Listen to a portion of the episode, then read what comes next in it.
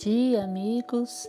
Hoje nós vamos falar sobre o capítulo 27 do Evangelho, Pedi e Obtereis. É a respeito da prece, das orações, né? aquilo que nós fazemos diariamente, falando sobre a oração, a prece, que é a mesma coisa, ou mesmo até a palavra reza, né? rezar. O seu uso depende da religião de cada um não são as quantidades de palavras, e sim a sinceridade que usamos é que nossas preces serão ouvidas. Temos que ter um coração puro, bons sentimentos, para que nossas preces sejam de valor.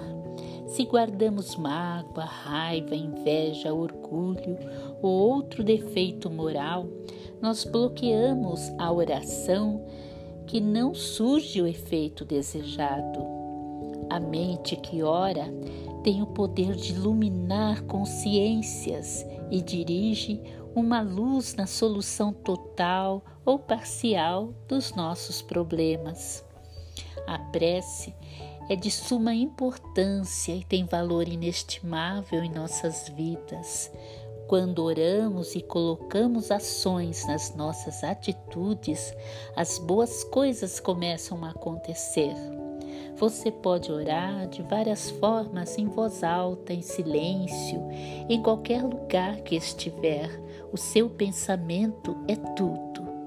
Quando rezamos o Pai Nosso com o coração, entendendo cada frase, estamos pedindo tudo o que necessitamos. No Evangelho encontramos a oração do Pai Nosso com a explicação de cada frase.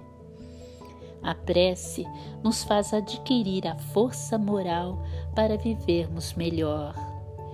Tem um trecho de oração do Espírito de Meimei que diz: Ajuda-nos a pedir em teu nome para que a força de nossos desejos não perturbem a execução de teus desígnios.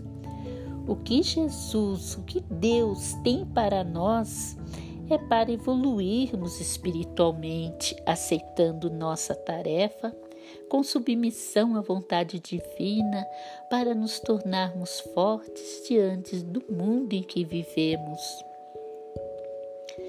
Prece que fazemos pelos outros tem um valor ainda maior quando usamos da sinceridade e o amor aos nossos irmãos, formando um intercâmbio de luz entre a humanidade. E aqueles que cobram pelas preces, Deus não vende os benefícios que concede. Deus não subordina um ato de misericórdia a uma soma de dinheiro.